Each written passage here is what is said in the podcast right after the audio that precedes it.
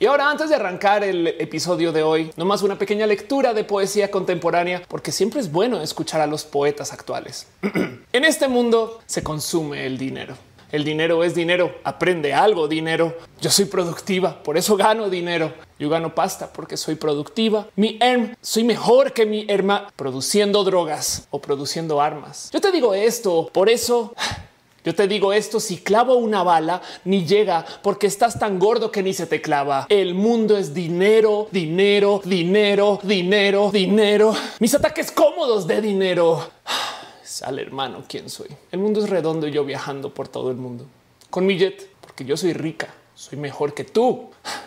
Ok, ok, ok. Soy mejor rapeando, no porque no repito palabras, yo paso de un tema a otro. Ok. Yo soy España, yo amo España, yo soy la monarquía española. No hay error, no hay error. Y España te ataca. No hay error, no, no hay error, no hay error, no hay error. Pero si hay chasquido.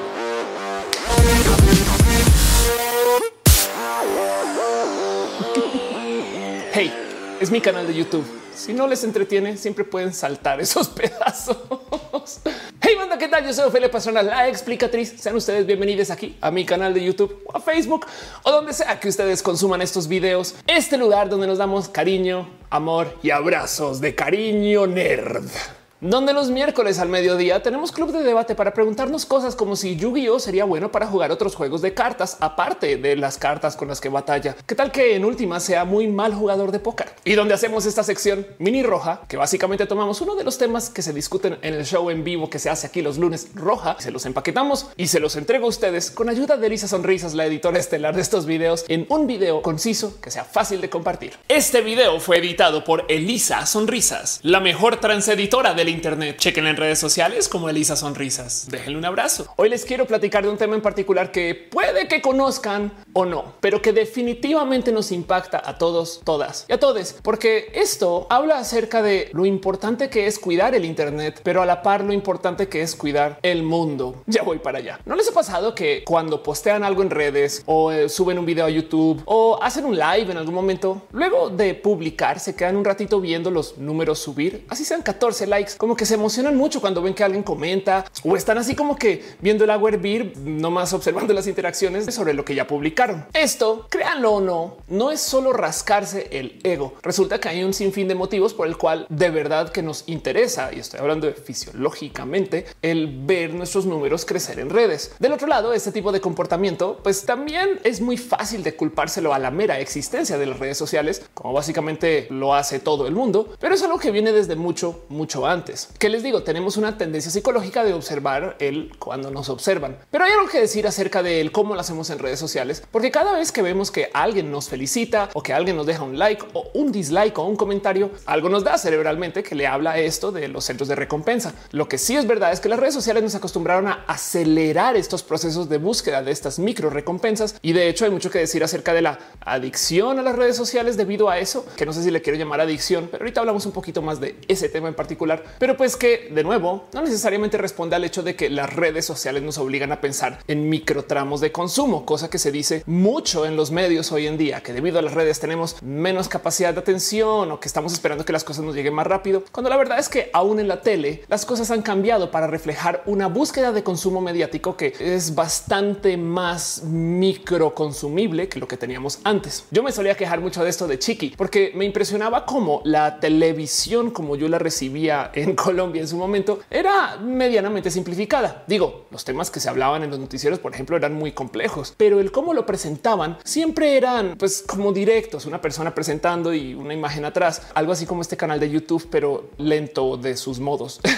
y me despertaba mucho interés el ver cómo los noticieros de otros países eran mucho más como atascados de su información, cosa que hoy en día ya se estandarizó. Lo vemos en los noticieros actuales. Te presentan la noticia, pero también como el ticker abajo de lo que pasa en el mercado de valores y las otras noticias de otras cosas aquí como flotando alrededor y toda esta información que como que sucede encimado a lo que sucede en las redes sociales en paralelo paralelo a lo que estamos viendo en la tele, cosa que hace que seguir las noticias sea cosa como de estar viendo así como una pantalla tipo Minority Report o algo así. Ahora, ojo, yo tengo una maestría en econometría. Por supuesto que me encantan los datos, los números, las cifras y sueño con tener una central de información de absolutamente todo donde pueda monitorear números y números y números como si fuera una suerte de administrador de casino o de casa de apuestas o algo así. Pero justo de chiqui me sorprendía mucho que la tele japonesa en particular estuviera como llena de datos e información y la tele colombiana no tanto. En ese momento no entendía exactamente el por qué sucedía de esto. Seguramente porque en Japón tenían acceso a una cantidad de tecnología de la computación y de la imagen que podían proyectar todo esto sobre sus noticieros y en Colombia no necesariamente. Pero de todos modos lo que me impresionaba era la mera velocidad.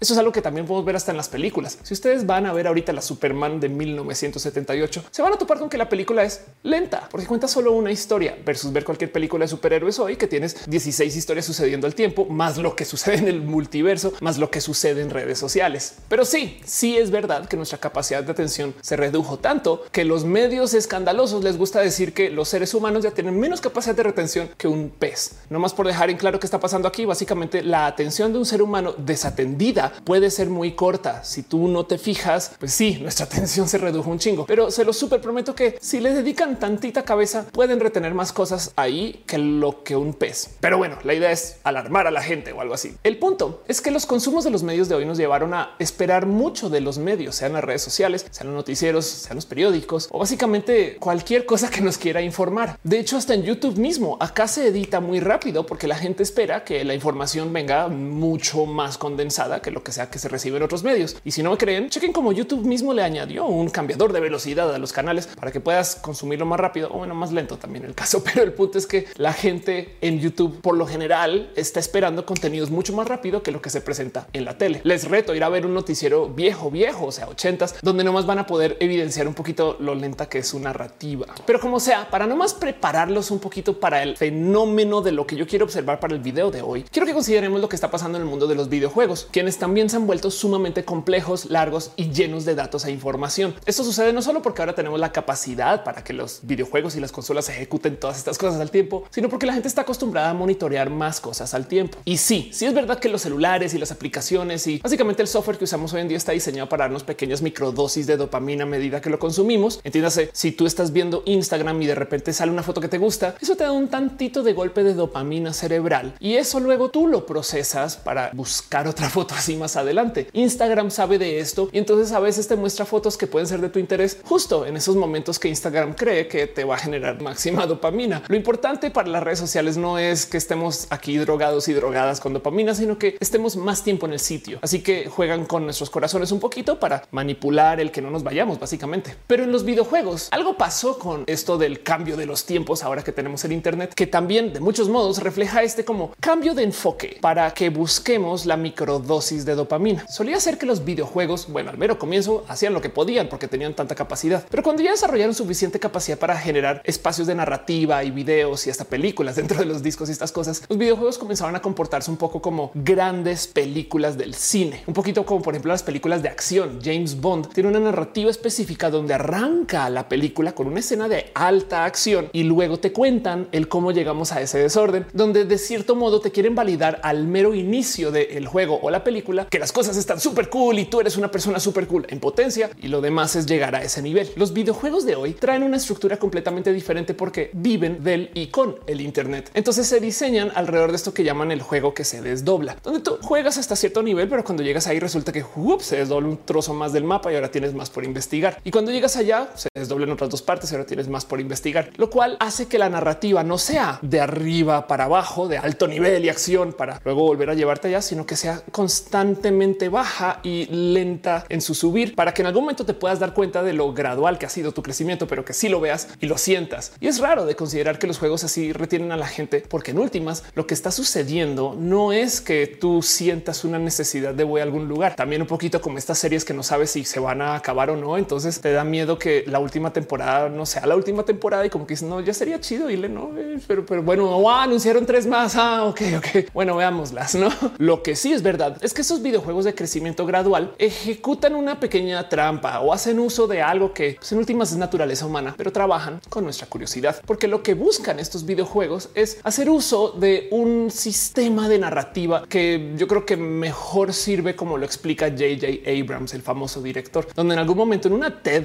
ya viejita que creo que tiene como 13 años, nos cuenta la historia de la caja misteriosa, que básicamente es una narrativa donde te muestran todo acerca de una caja en particular, excepto lo que está dentro de la caja. Esto es el cómo JJ Abrams hizo Lost. Nos dio todo lo que rodea a lo sucedido, menos lo sucedido. Y entonces toda la serie te la pasas tratando de investigar, discutir, platicar con gente o de adivinar desde tu lado, de trabajar tus propias inducciones o deducciones y ver cómo llegas a la solución final antes de que el video te lo diga, pero en últimas puede ser otra cosa. Y por consecuencia, como tú estás investigándole todo el tiempo, entonces estás pues adueñándote de la pieza y eso hace que tú te quedes ahí más tiempo, te retiene. Para los psicólogos o psicólogas o desarrolladores de videojuegos que estén viendo este video, ya saben a dónde voy. Vamos a hablar un poquito acerca de las famosas cajas de Skinner. Pero en este caso en particular, quiero nomás dejarles ahí presente que esto que hacen los videojuegos que se desdoblan es mantenernos jugando por medio de darnos recompensa intermitente, que es un pequeño fenómeno muy observado entre la psicología que también se puede aplicar una cantidad de otros lugares donde tú por varios motivos que ahorita después discuto, pues podrías estar más insistente en pedirle cosas a alguien que te dé recompensas intermitentes a lo que estarías en caso de tú pedirle cosas a esa persona si te da una recompensa fija. Esto de paso es la base de la ludopatía o también del cómo mucha gente maneja la incertidumbre. Pero bueno, el caso les presento todo esto es porque quiero hablar no de estos juegos que se desdoblan, de los cuales ya muchos son muy famosos, sino de una serie de juegos que de hecho descubrí hace muy poquito, pero ahora que sé que existen, no me quito la cabeza de encima. Y es que hay un pequeño paradigma de diseño y desarrollo de videojuegos que de paso puede que ustedes conozcan, que son los videojuegos incrementales o famosamente conocidos en inglés como los idle games, juegos que se juegan sin que tú los juegues. ¿Qué? ¿Qué? ¿Cómo que juegos que se juegan solos, Ofelia? ¿De qué hablas? Cuando comencé a investigar esto, de hecho me sentí como boomer descubriendo que existe Twitch, un website donde tú vas a ver gente jugar videojuegos y que automáticamente te echas la pregunta encima de, pero no lo quieren jugar los juegos en vez de ver a alguien jugarlos. Y es un poquito de, pues sí, tío, pero pues tú ves a alguien jugar fútbol y no estás jugando fútbol. Así que es exactamente lo mismo. Pero así me sentí porque descubrí que sí, claro que existen juegos que se juegan solos. Clicker Games puede ser otro nombre para ellos. Yo sé que muchos de ustedes también habrán jugado Ragnar Ragnarok o Farmville y dirán, ah, pues claro, yo, yo una vez hubo un juego que se juega solo o sabrán de estos juegos que tú solo presionas adelante y ya. Pero créanlo, no en este caso, ni siquiera hay que presionar adelante, solo dejas el juego abierto y él se juega solo. ¿Puedes interactuar con el juego? Sí. ¿Puedes darle clic, por ejemplo, a lo que le tengas que dar clic? Sí. Pero que si funciona aunque no le des clic, también. Uno de los modos en los cuales se conocen estos juegos son como los juegos inactivos. En su definición, son videojuegos cuya jugabilidad consiste en que el jugador realice acciones simples, como el hacer clic en una pantalla, y luego solamente observas el crecer del juego o del personaje, como sea. Por lo general, como se diseñan, el juego te da a ti un poco como de premios o de dinero solo por jugar. Entonces, como que te incentiva a dejar el juego andando ahí mientras tú estás haciendo otras cosas. De hecho, he visto historias en YouTube de gente que mantiene cinco de estos juegos andando al tiempo en diferentes tabs porque le sobra el RAM, supongo. Ahora, investigando un poco el de dónde vienen estos juegos, me di una asomadita por una cosa que se llama Progress Quest, que de paso es una parodia de un juego que fue famoso hace muchos ayeres que se llama EverQuest, que igual y alguien todavía lo juega. En EverQuest tú tienes personajes o ítems que pues, se generan solos o, que solo con pasar del tiempo pues como que crecen o, se vuelven más fuertes como sea. Así que alguien decidió hacer Progress Quest, que básicamente es un juego que tú abres y ves como solito él sube las estadísticas por piloto automático. Misteriosamente esto se volvió muy viral y la gente comenzó a competir para ver cuánto más podrían dejar el juego andando y entonces así te hablar acerca de sus grandes números pues nada, la gente se compara con eso, pero no hay que hacer nada, solo lo dejas ahí andando. Y esto fue en el 2002. Hace unos como siete años apareció y se volvió viral también un juego que se llama Cookie Clicker, donde en esencia te muestran una galleta y le das clic y a medida que le das clic te regalan cursores que puedes usar para dar más clics.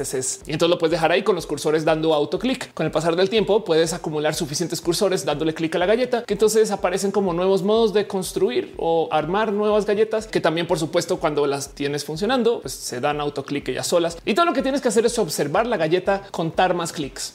O quizás un juego como Clicker Heroes, que es como Pokémon, solo que ves al monstruito aparecer y le das clic hasta que se desaparece y llega otro y le das clic hasta que se desaparece y llega otro y nunca tienes que mover el cursor. Vale la pena mencionar que algunos de estos juegos de hecho no son gratis. O sea, hay gente que está pagando por el derecho de darle clic a las cosas. Aunque si lo piensan, los juegos de disparos y de batalla y todos los FPS también son juegos point and click, pero me entienden. El caso es que el punto de un juego de estos es ver las cosas crecer, como sea que lo organices, lo conectes, es simplemente dejar algo ahí andando que crece por su propia cuenta. Y vale la pena decir que por supuesto que hay trampas para esto y hay software que hace autoclick. Entonces tú puedes programar a tu computadora para que le dé autoclick a la galletita que también se da clic sola, pero para que se acelere el proceso mientras le das clic, lo cual entonces me deja a mí con este raro sentir del corazón de cómo genuinamente tenemos algo que hablar o tenemos algo que observar aquí en que existen juegos hechos para tu computadora. Y cuando digo para tu computadora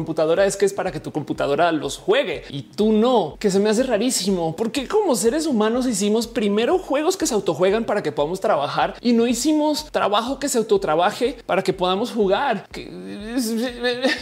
El punto. Quiero que guardemos en un cajoncito este concepto de cómo hay cosas que están diseñadas para que la computadora ejecute por su propia cuenta, que además no tienen fin alguno. Ya les cuento por qué, porque habla un poquito de lo que realmente quiero hablar en este video, que es acerca de la contaminación. Nada que ver con todo lo que he dicho hasta ahora, pero me quiero tomar un pequeño desvío nomás para tratar de explicar o observar un poco el qué pasó con estos juegos, cómo llegamos aquí, nomás por hacer la tarea completa. Yo creo desde lo personal que a lo mejor tenemos algo en nuestro corazón que nos enseña que podemos o debemos de observar el cómo crecen las cosas. Lo digo porque esta como obsesión de ver los números crecer en redes sociales o de ver la galletita generar más clics podría ser interpretado un poquito como la obsesión del ver plantas crecer. Y hay gente que es muy adicta a tener muchas plantas y que de vez en cuando va y le da clic a las plantas poniéndoles tantita agüita y dándoles un poquito de cuidado y cariño y luego simplemente se queda casi casi que esperando para ver cuánto puede crecer y sigue adelante. ¿Quién quita que todo esto que acabó emergiendo en los idol games viene de un deseo que capaz sí puede ser hasta evolutivo de ver las cosas crecer. Del otro lado, también hay que considerar que hay algo que decir acerca de cómo no todos los juegos tienen que ser de acción y de pensar un poquito similar a como cuando la gente dice que la música de verdad y buena es la que es culta y elevada y el reggaetón no sirve para nada. Y si lo piensan, todas son expresiones de la música. Y en últimas, yo creo que hay que platicar un poco acerca de cómo la gente ve lo banal o el entretenimiento como algo negativo. Pero la pregunta es si estos videojuegos de no hacer nada son banales. Bueno, yo les puedo decir de una persona que conocí hace algunos años que no podía jugar ningún videojuego sin primero fumar algún estupefaciente que le calmara, evitando palabras para que el algoritmo no me regañe. Y entonces cuando jugaba videojuegos estaba muy relajada y básicamente se daba su tiempo de no pensar, pero no pensar de verdad. Y eso yo sé que suena negativo porque tenemos que ganar en los videojuegos, pero en su caso era muy positivo porque se desconectaba de la vida un rato y no son para eso los videojuegos también. Así que quizás estos juegos, los juegos clicker, son buenos modos de lidiar con la ansiedad.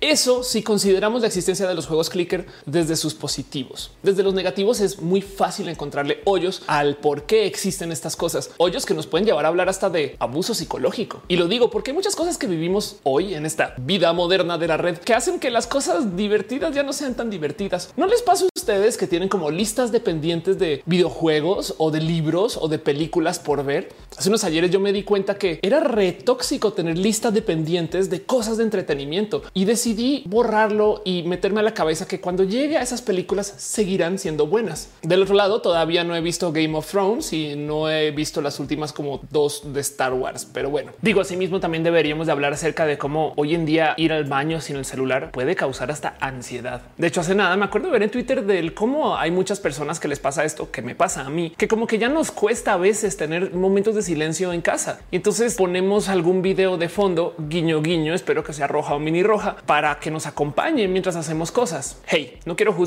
solo quiero observar. Pero a ver, a ver, a ver, Ofelia de la generación de cristal, ¿por qué dices que esto es abuso? Pues es porque existe algo que justo mencioné al comienzo del video, que es la caja de Skinner, que básicamente es una observación psicológica que se hizo hace muchos ayeres acerca del comportamiento y de cómo la gente no solo se puede influenciar, sino que se le puede condicionar según la cantidad de refuerzos o recompensas que se le den a debido comportamiento. Literal, como si fuera Hell Hydra, te pueden meter cosas en la cabeza que luego tú simplemente actúas sobre eso sin que te des cuenta que estás actuando sobre eso. Quizás no tan complejo como Hell Hydra. Se llama la caja de Skinner porque un psicólogo de apellido Skinner en algún momento propuso un experimento donde encerraba una paloma en una caja con pues, un botoncito que podía picar de vez en cuando y al picar el botón, entonces pues la paloma recibía una literal recompensa por hacerlo. Él comenzó a documentar el cómo se comportaba la paloma alrededor de sus expectativas a medida que él cambiara el cómo entregaba las recompensas. Si a la paloma se le entrega una recompensa cada que pica el botón, entonces la paloma entiende que picar el botón le va a dar una recompensa y por consecuencia cuando tiene hambre va y pica el botón y ya. Pero si cambia el patrón de entrega de la recompensa según cuántas veces pica el botón o con que sea completamente al azar, pues la paloma no sabe bien si la próxima vez que pique le va a dar algo de comida.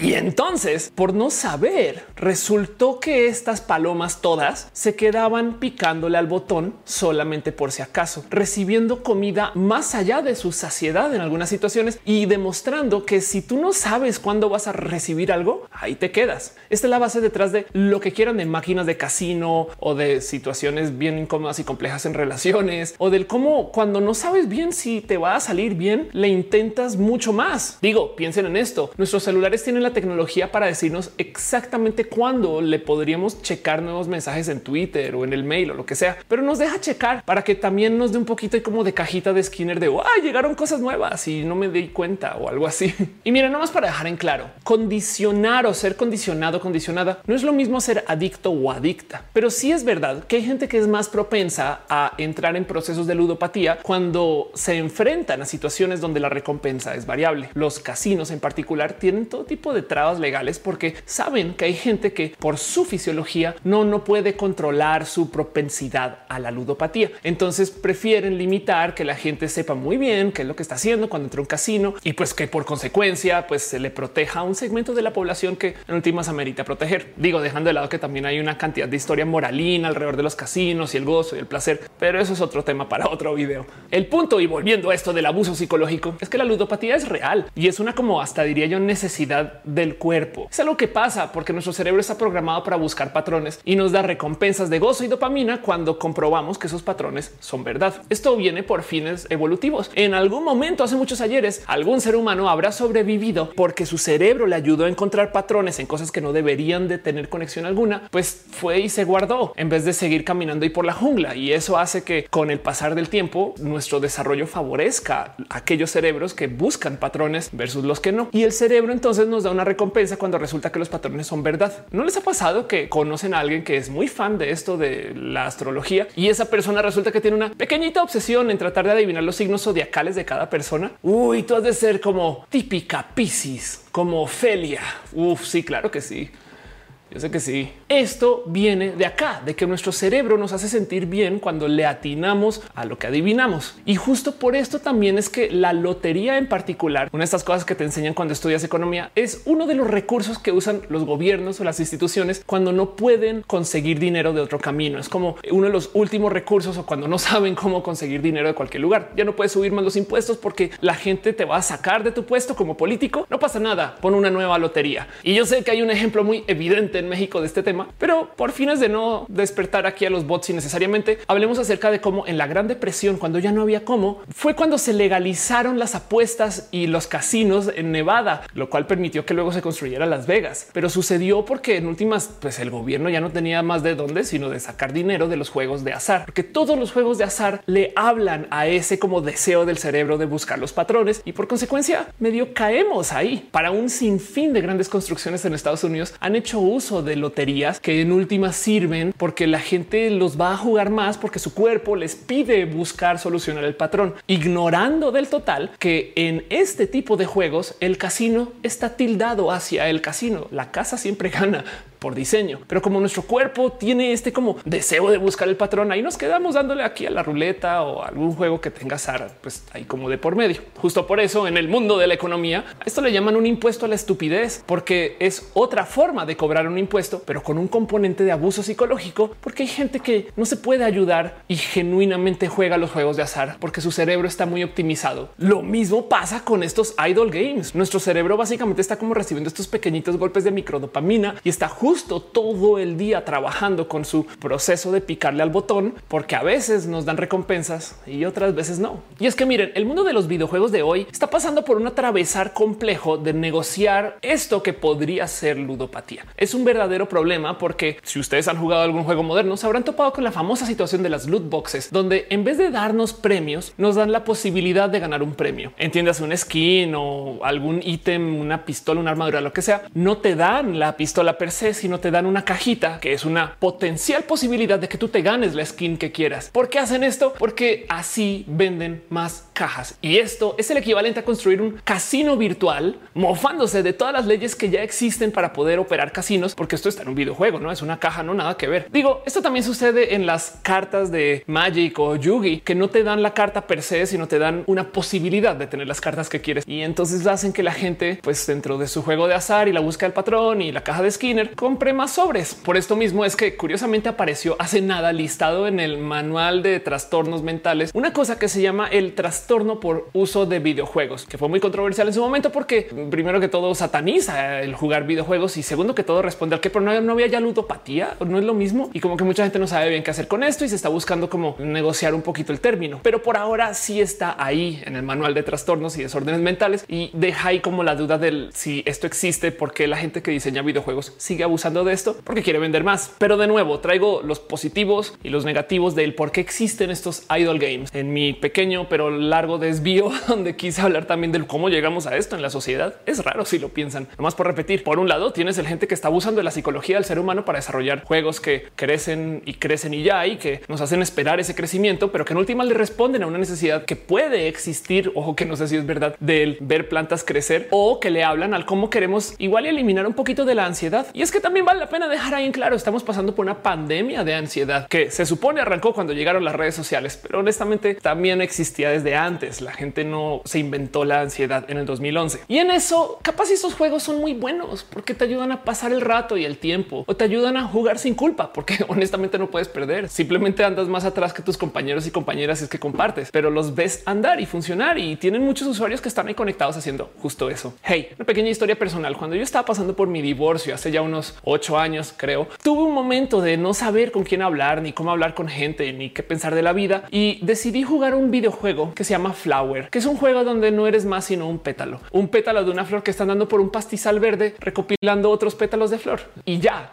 Pero bueno, esto es un mega desvío y capaz eso solo pudo haber sido todo el roja, pero quiero volver a de lo que quería hablar porque les quería presentar la existencia de los idol games o los juegos incrementales o los clickers como una potencial muestra de algo que puede que no tengamos en el futuro. No porque la gente un día se despierte y diga, uy, qué tonto que es eso. Voy a jugar juegos de altísimo nivel que me reten a mi cerebro y me desarrollen para pensar como los asiáticos, no sé, algo así, sino porque en potencia esto se ilegaliza más adelante. ¿Qué? Ofelia, ¿cómo que ilegalizar un videojuego si ni le hace daño a nadie? A fin de cuentas es un juego de una galletita y si la gente quiere malgastar su tiempo, pues claro que puede. Sí, pero es que hay algo que sucede con el uso de la computación, más cuando se trata de computación que se alimenta a sí misma y que no necesariamente requiere de ingresos de humanos para existir. Y es que a mucha gente se le olvida, pero tener servidores prendidos genera contaminación. No lo tenemos presente porque no sucede en nuestra casa y de cierto modo no lo vemos tan reflejado en nuestra cuenta de la electricidad. Pero ahorita que estamos, por ejemplo, pasando por pandemia y cuarentena en casa, mucha gente se habrá dado cuenta que su cuenta de la electricidad subió porque entre las pantallas, las computadoras y el mero consumo de lo que usan en casa, pues claro que están consumiendo más energía, pero al otro lado nos pasa así volando por encima que esa energía se genera en muchos casos usando plantas de electricidad que son muy sucias y muy contaminantes. Es curioso de ver, pero sé de muchas personas que tienen esta costumbre de salir de casa y apagar las luces. Lo digo así porque cuando yo trabajé y viví en Estados Unidos, muchas personas me fomentaban a no hacerlo, sobre todo en la oficina. En el caso de la oficina en particular, recuerdo que me decían es que si apagan las luces, las cámaras ya no graban bien. Va, pero sí me era muy normal que la gente me dijera wow, no vas a apagar la computadora durante la noche. Y yo eh, pues, puedo, no? Y no tenía como conciencia de que lo que estaba haciendo era generando consumos de electricidad. Y sí, mucha gente tiene esta costumbre de apagar todas las luces al salir de la casa, que está bien, pero como que no se nos cruza por enfrente que también podríamos apagar el consumo del Internet si es que sirve de algo. Parecería poco, pero el mero tener un juego andando haciendo nada solo para sí mismo hace uso no solo de tu computadora que consume energía, sino de tu router y de todos los routers necesarios en el camino para llegar al nodo donde está el servidor que controla si ese juego puede jugar o no y que hace el conteo de estas cosas. Y para rematar, también hace uso de un servidor al otro lado, lo cual quiere decir que podrías tú medir cuánto gas carbono está generando dejar esa galletita andando haciendo nada. Y es que evidentemente no solo son estos videojuegos, también hay que considerar que hay una cantidad ridícula de actividad de la computación que contamina solo por existir. Justo hoy quise hacer este video porque quería platicar un poquito del cómo no tenemos presente cuánto ensuciamos por navegar o por ver este video, aunque evidentemente hay acciones que son mucho más sucias que otras. Hey, yo sé que lo he dicho 100 millones de veces en este canal, pero sabían que el 60 o a veces 70% de todo el correo electrónico enviado en el mundo es spam. Es generado por computadoras, lo envía una computadora, lo recibe otra computadora y lo más probable es que lo guarde por allá en una carpeta que se llama spam y no lo vio ningún ser humano. Esto suena inocente, pero cuando pensamos que es el 70% del email, también como que le podríamos poner un costo a cuántos servidores están prendidos para hablar entre sí, cosas que ningún ser humano va a ver. Cuando estamos hablando del 70% de todo el tráfico del email del mundo, es un chingo de servidores y todavía no he llegado a lo más criminal. Hay un par de proyecciones que topan que el uso de servidores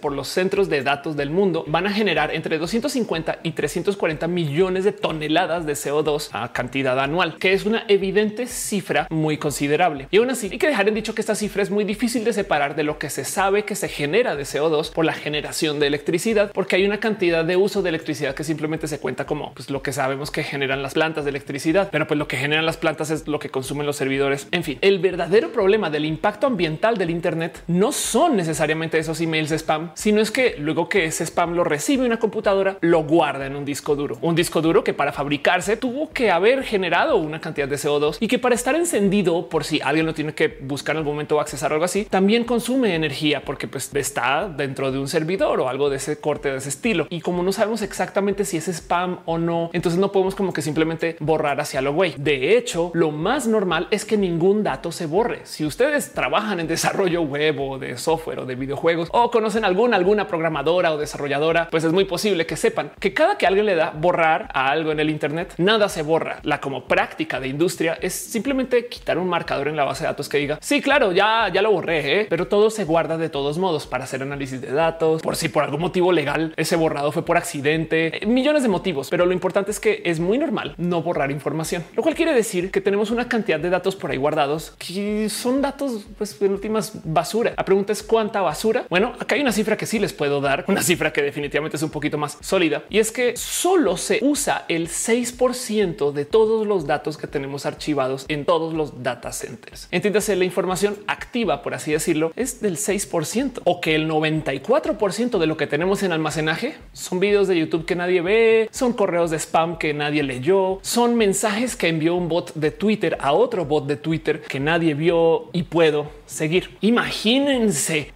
cuánto consumo de energía existe solo para mantener ese 94% de datos medianamente accesible. Y como si esto no fuera suficiente, tenemos otro criminal presente que se asoma, que es el Bitcoin. No se quiere hablar del Bitcoin en particular, de hecho soy muy fan de la tecnología, pero sí hay que tener presente que el uso de Bitcoin contamina. Por Ophelia, ya te compraron los bancos para que hables mal de la moneda. Los bancos también contaminan o qué crees que Banamex solito funciona así en las nubes con Goku. ¿Cómo es eso, Ophelia? ¿Qué pedo? Pues nomás por repasar un poquito cómo funciona la tecnología de Bitcoin, cómo está diseñada la moneda. Pues técnicamente tú no tienes que compartir tus datos con un banco central, quien se encarga de decir si sí, tu saldo es este. Los datos de cuánto dinero tienes tú los manejas tú. Eso suena raro porque en una tanda, si tú eres quien maneja el cuánto dinero hay en la tanda, bien que puedes llegar con una pluma, borrar todo y pues cambiar las cifras para que tú tengas mucho más dinero, no? O que debas mucho menos. En el caso de Bitcoin se inventaron una tecnología que se llama blockchain, donde en esencia voy a sonar rara analogía acá. Si tú tuvieras las notas de la tanda en un block de notas,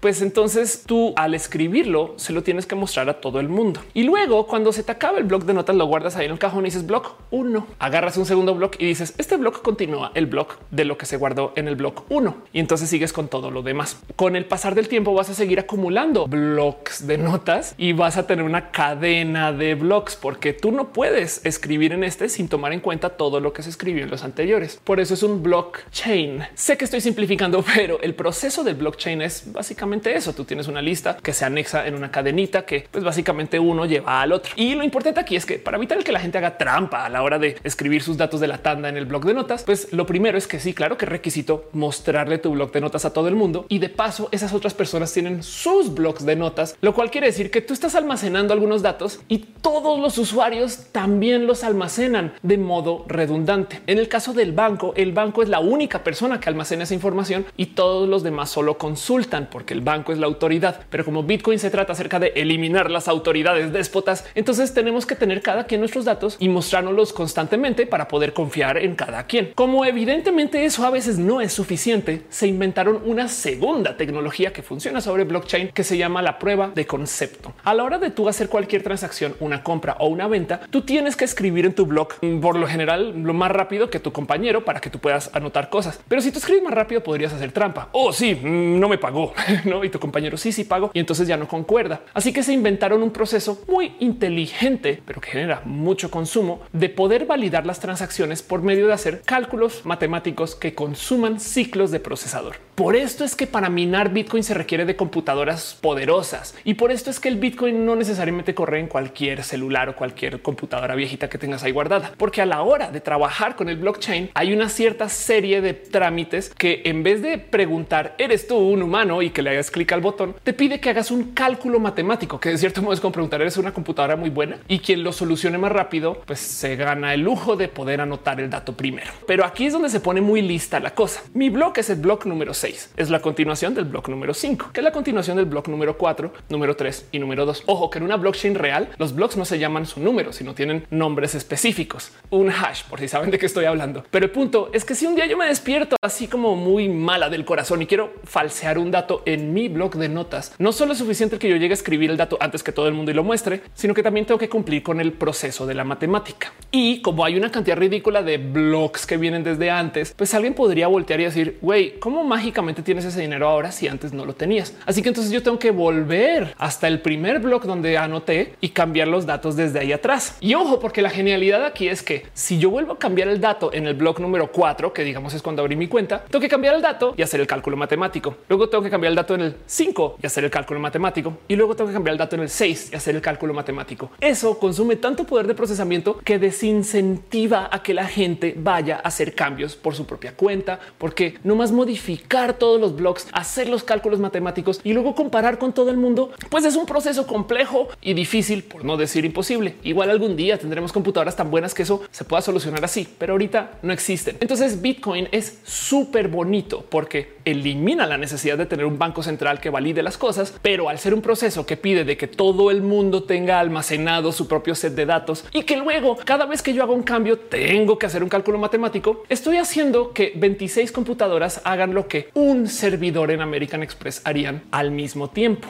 Como no queremos tener bancos centrales, entonces es chido tener una tecnología como blockchain que nos permite tener opciones y alternativas. Pero del otro lado, modificar un proceso que requería antes de un servidor para validar la información o digamos que cinco porque servidores versus una serie de computadoras que pueden ser muchas para hacer exactamente lo mismo, validar una transacción, pues genera contaminación porque todas esas computadoras todo el día tienen que estar haciendo cálculos y pues sí, no tienes bancos centrales, pero genera CO2. De nuevo, no quiero juzgar al Bitcoin, solo quiero observar que esto sucede. Yo creo que un futuro sin Bitcoin sería más dañino que un futuro con Bitcoin, pero el punto es que Bitcoin contamina como los clickers, los juegos de clicker. Digo yo que en potencia los ilegalizan porque contaminan. Y ojo, porque esto es roja y no se trata solamente de quejarse y rantear de una tecnología o de algo que esté sucediendo. También quiero que consideren que el tener email que es sucio y contaminante puede ser menos sucio y menos contaminante que el no tener email. Saben, también hay que tener en cuenta que por ser humanos, pues consumimos, por vivir, contaminamos y porque tenemos estos procesos de los cuales no podemos evadir. Si pudiéramos tener plantas eléctricas solares en el mundo que de paso generan energía solar de modos muy baratos hoy en día, eh, no estaríamos en este problema, pero nuestros gobiernos del ayer no tenían esa tecnología o no quisieron invertir en esa tecnología y ahora nos encontramos aquí discutiendo cómo hacemos para ensuciar menos. Es muy difícil desenredar o sopesar el hecho de que pues por un lado tenemos al Internet y todos los bienes que nos trae y todas las cosas bonitas que hemos aprendido gracias al Internet y que del otro lado pues estamos generando más contaminación.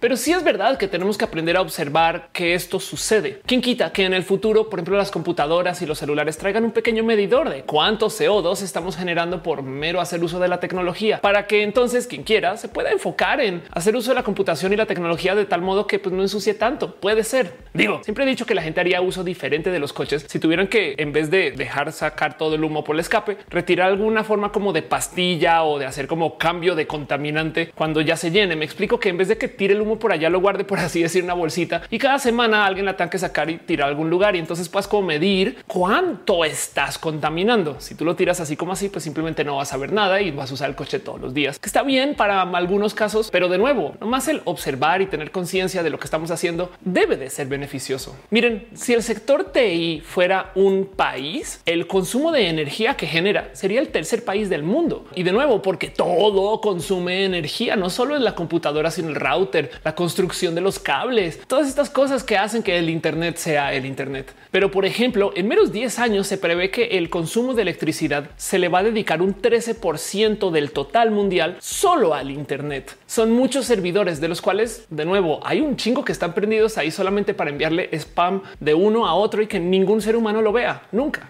Se estima que el 23% de los gases invernadero en los próximos años va a ser por culpa del Internet. Y esto de paso es mucho más presente en nuestros países en vías de desarrollo que no tienen empresas que estén desarrollando tecnologías renovables de la energía o que no están invirtiendo en cambiar sus plantas eléctricas en cosas que pues, contaminen menos. Tristemente en la pandemia, cuando mucha gente hablaba de cómo se limpió el aire y las aguas y cómo pues, el hecho de estar encerrados en casa hizo que todo estuviera más limpio, fue un hecho que no se cumplió aquí en México, por ejemplo, porque debido a que tenemos una sobreproducción de petróleo, que de hecho es algo que sucede a nivel mundial, mucha gente comenzó a buscar el que hacemos con todo esto antes de que el precio se vaya más a piso, que de hecho en unos días estuvo en precios negativos y en México en particular comenzaron a alimentar a las plantas de generación eléctrica con combustóleo, que es un modo muy, muy, muy sucio de generar electricidad, pero qué importa. Y entonces en México, en época de cuarentena, cuando la gente no estaba saliendo de la casa, pues en esos momentos los niveles de contaminación se mantuvieron a como si sí hubiéramos salido. ¿Se imaginan? Hay mucho que hablar de todo este tema, pero quería traérselos a ustedes porque yo no estoy en contra del Internet. De hecho, existo por el Internet, pero creo que sí tenemos que observar que estas cosas suceden. Y así como tenemos envío de mails que no ven personas porque son spam y demás, me sorprende mucho que existan tecnologías que estén ahí solo para consumir el uso del Internet de agrapa, pantallas prendidas, cables andando, solamente porque hay gente que le gusta ver las cosas crecer. Digo, yo hago uso de una cantidad ridícula de iluminación en mi casa innecesaria y hago uso del Internet para cosas que pues podrían no ameritarlos. De hecho, en este momento mi celular está prendido acá porque puedo tenerlo ahí prendido y esto no me pesa, pero creo que sí hay que observar que esto puede tener un impacto en algún momento y a lo mejor esto ojalá y despierte a lo que serán las personas que apoyarán a la generación Greta Thunberg a entender el por qué habrá gente que sí quiere cambiar las plantas eléctricas de nuestros países o que quiere, pues no sé, consumir el Internet sin culpa o por lo menos generar algo que nos lleve hacia el futuro sin asesinarnos.